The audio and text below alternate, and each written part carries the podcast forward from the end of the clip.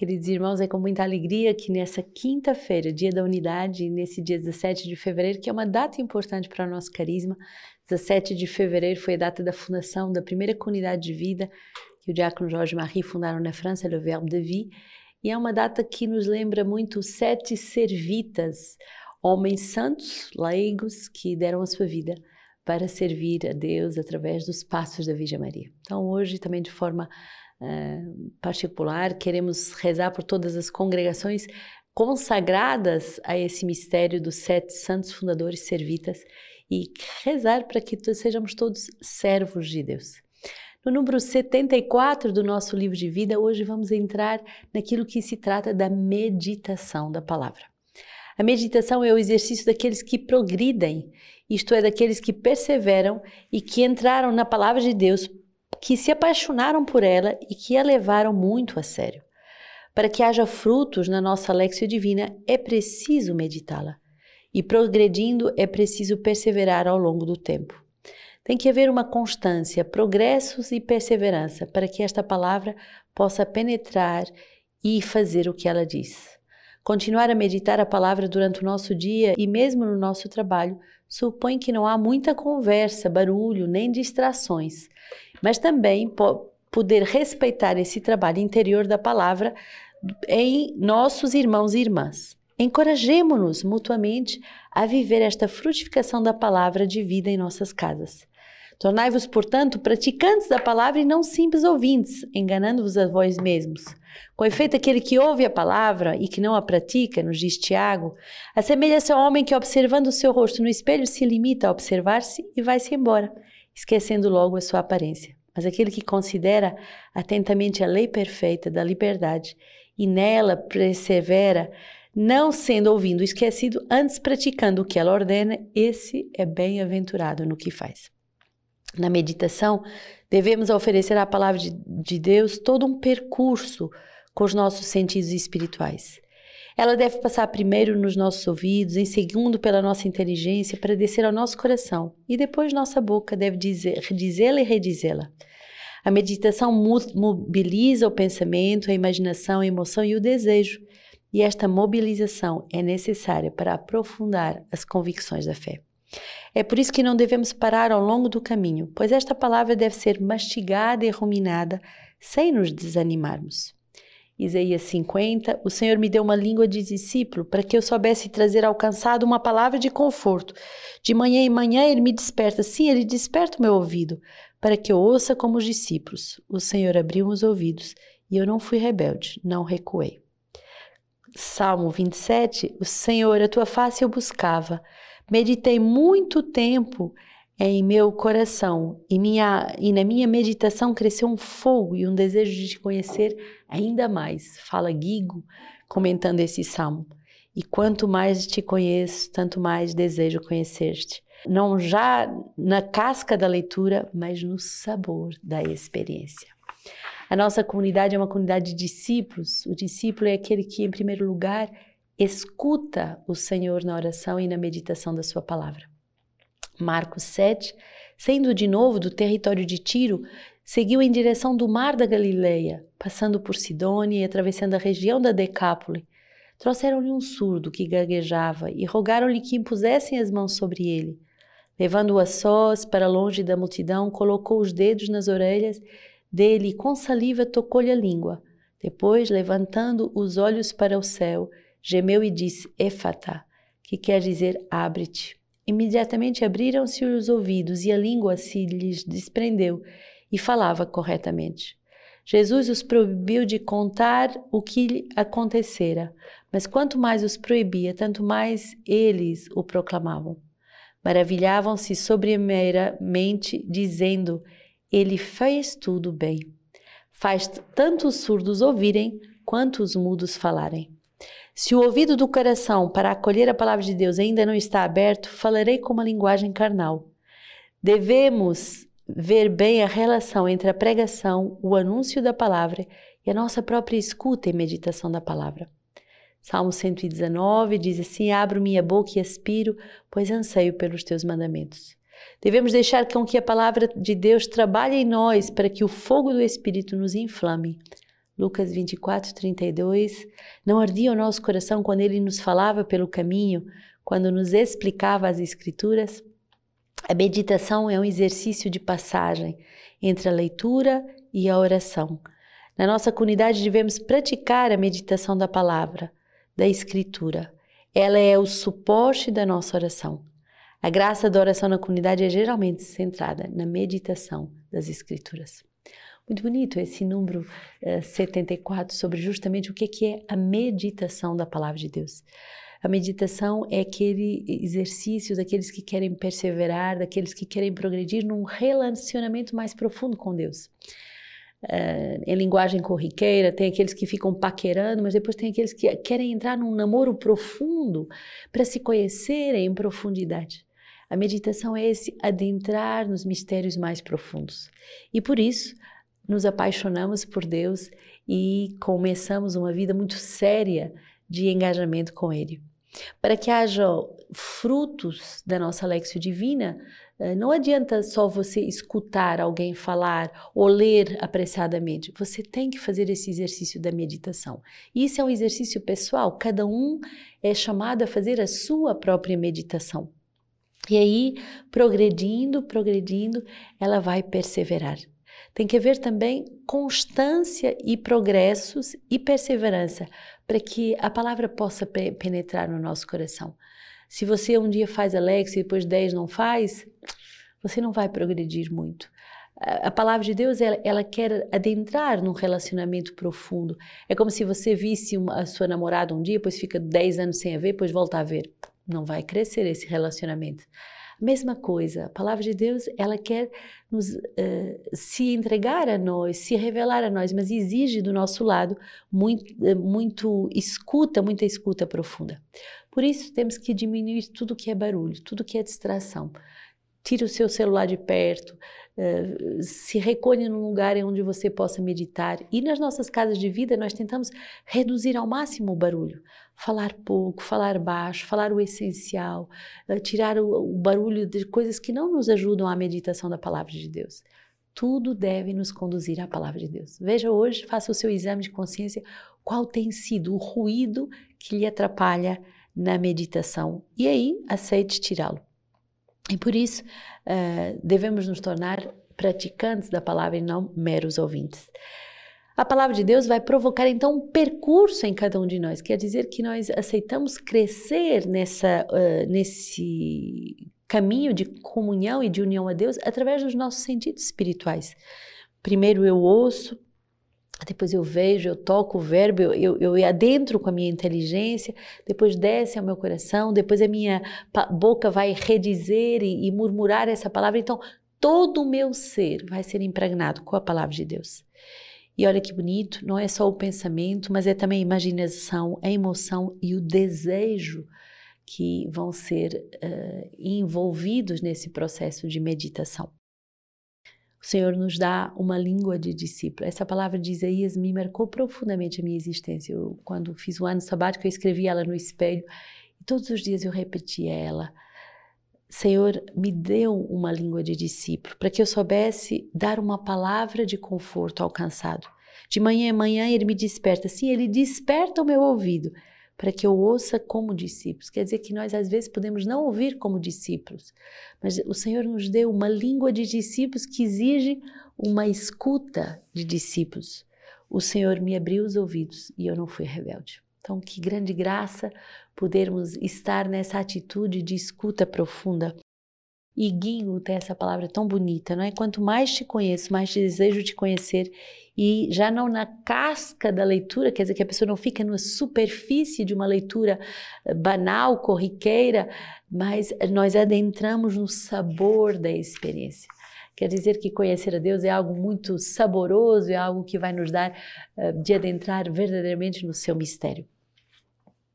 Nessa, na nossa comunidade, é, a palavra de Deus é verdadeiramente a fonte da nossa meditação. Então, é, nós vamos para a adoração, por exemplo, é, o único livro que nos é permitido levar para a adoração é a palavra de Deus, e, e toda a nossa vida de oração é centrada sobre a meditação da palavra de Deus. Vocês veem como nesse nosso livro de vida está cheio, cheio, cheio de palavra de Deus, porque a vida da comunidade de sementes do verbo é centrada no verbo, o verbo. Nós meditamos o verbo, nós queremos o verbo. Se o ouvido, uh, se, se eu tenho um ouvido para a palavra de Deus, eu posso ter depois palavras inspiradas. E é isso que é muito importante, essa passagem entre a leitura, a meditação, a oração, para resolver viver uma vida de acordo com a palavra e depois poder anunciar a palavra. E hoje o diácono Jorge vem reforçar isso dizendo assim: a dignidade da vida humana deve ser reconhecida em cada ser humano.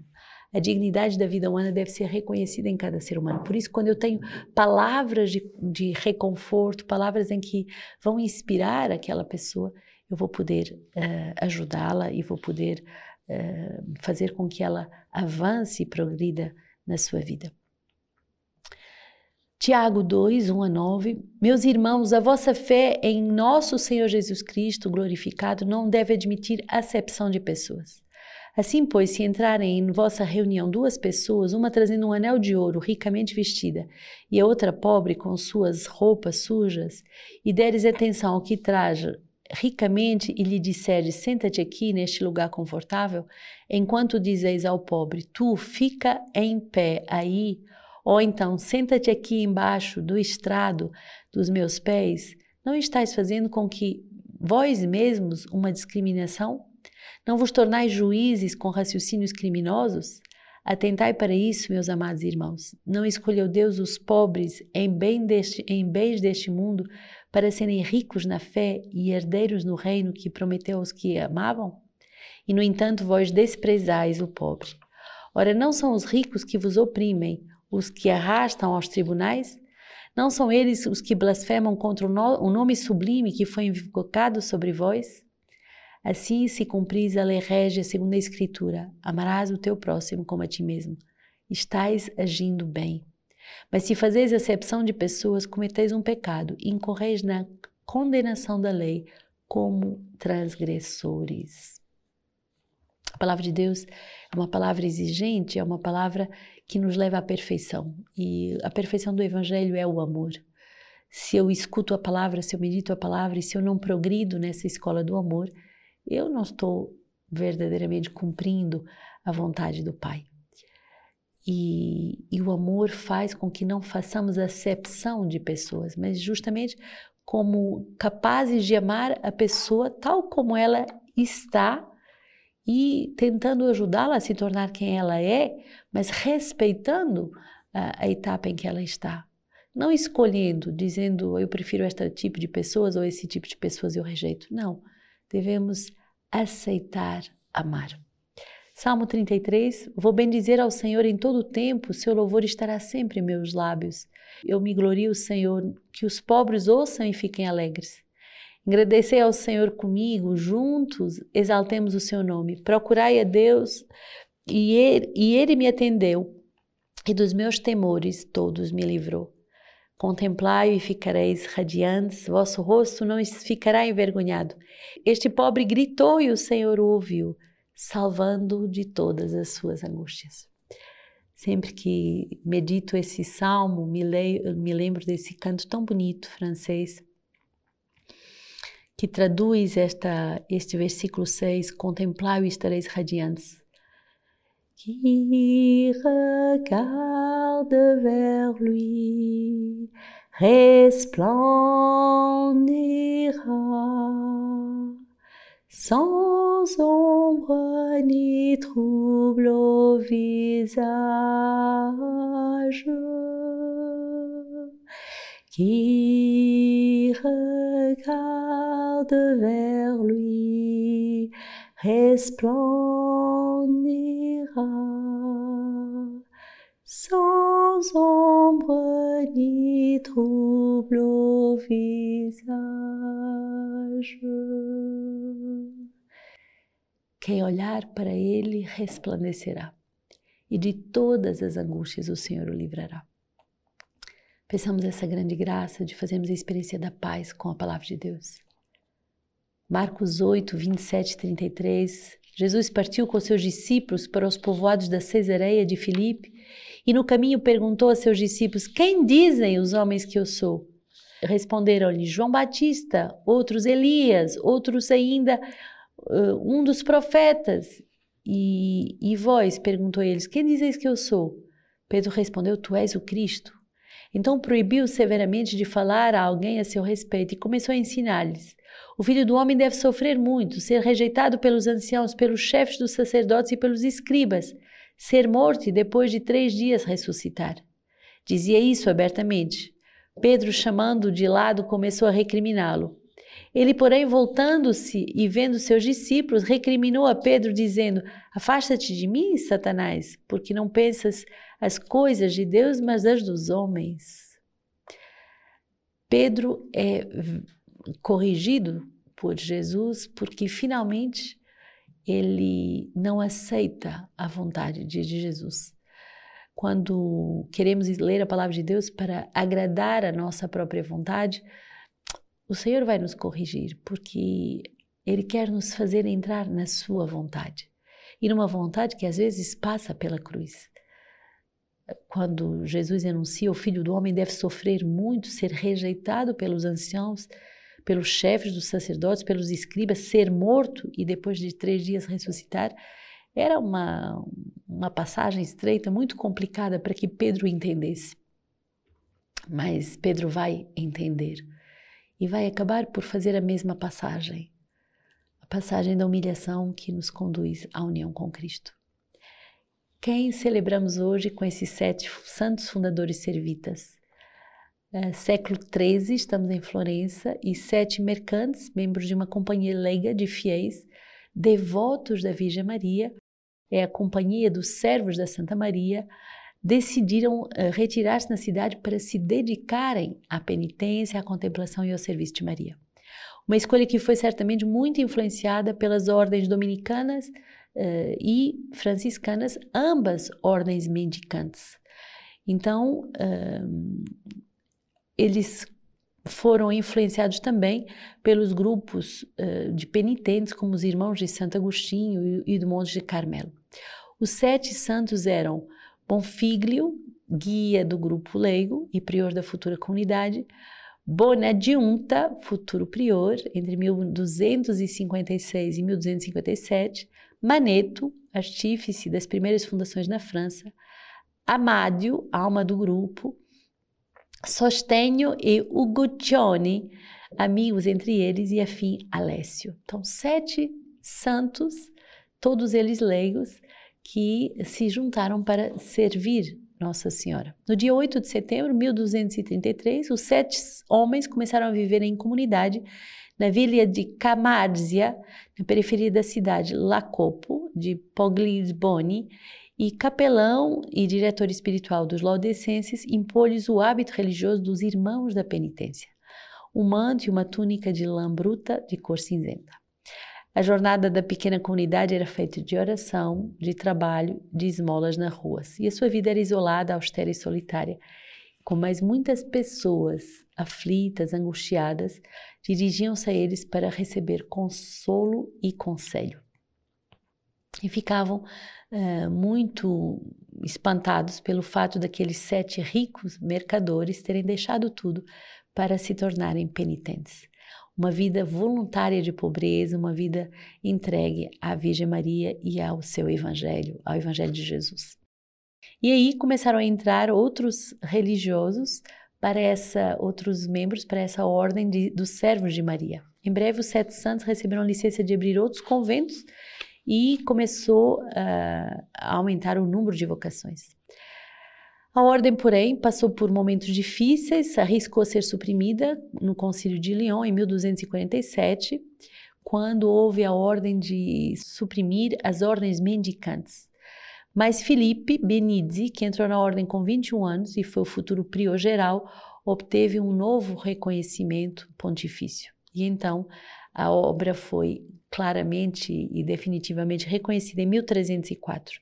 Somente Alessio, o último sobrevivente dos sete religiosos, pôde comemorar. Ele morreu no dia 17 de fevereiro, é, com quase 110 anos de idade. E a sua sobrinha também se tornou santa, foi fundadora das Mantellati. 1888, o Papa Leão XIII canonizou junto com os sete religiosos os seus restos mortais estão no Monte Cenário, no, último, no único sepulcro. É bonito. Eles foram juntos na vida e estão juntos na morte, no, no único sepulcro. Uh, da legenda sobre a ordem da, do Servo de Maria, diz assim: do modo de vida destes sete homens, antes de terem iniciado a vida comum, quero realçar quatro aspectos. Primeiro lugar, com relação à igreja. Alguns deles, por estarem decididos a guardar a virgindade ou a castidade perfeita, não se casaram. Outros já estavam ligados pelo vínculo do matrimônio. Outros eram viúvos. Segundo lugar, em relação ao serviço da sociedade civil, eram todos negociantes e comprovavam e vendiam bens terrenos, mas só descobriam a pérola preciosa, isto é, a, a nossa ordem. Não só deram tudo aos pobres que possuíam, mas entregaram-se a si mesma a Deus e à Senhora para servi-los com toda a alegria e fidelidade. E terceiro, é respeito do veneração e culto de Nossa Senhora. Em Florença havia uma certa irmandade fundada já há muito tempo em honra da Virgem Maria, por sua antiguidade, pelo número dos seus membros e pela santidade dos homens e das mulheres que faziam parte tinham posição de destaque por meio de outras irmandades e por isso chamava a Companhia de Nossa Senhora. Também dela faziam parte esses sete homens, membros especialmente do Ovodes, a Nossa Senhora, antes de se reunirem à comunidade.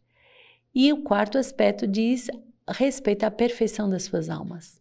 Amavam a Deus sobre todas as coisas e dirigindo para Ele tudo o que faziam, como sendo de justiça, honravam-no por pensamentos, palavras e orações. Então, esse dia 7, 17 de fevereiro é muito importante para a nossa comunidade por causa desse esse belo símbolo de sete homens que, como sete servitas leigos e, e homens virgens que se reúnem para dar tudo, mas também porque foi a data da primeira fundação dos nossos fundadores na França, eh, dia 17 de fevereiro. Que Deus abençoe a todos aqueles que têm um santo desejo de servir a Deus e ao Evangelho.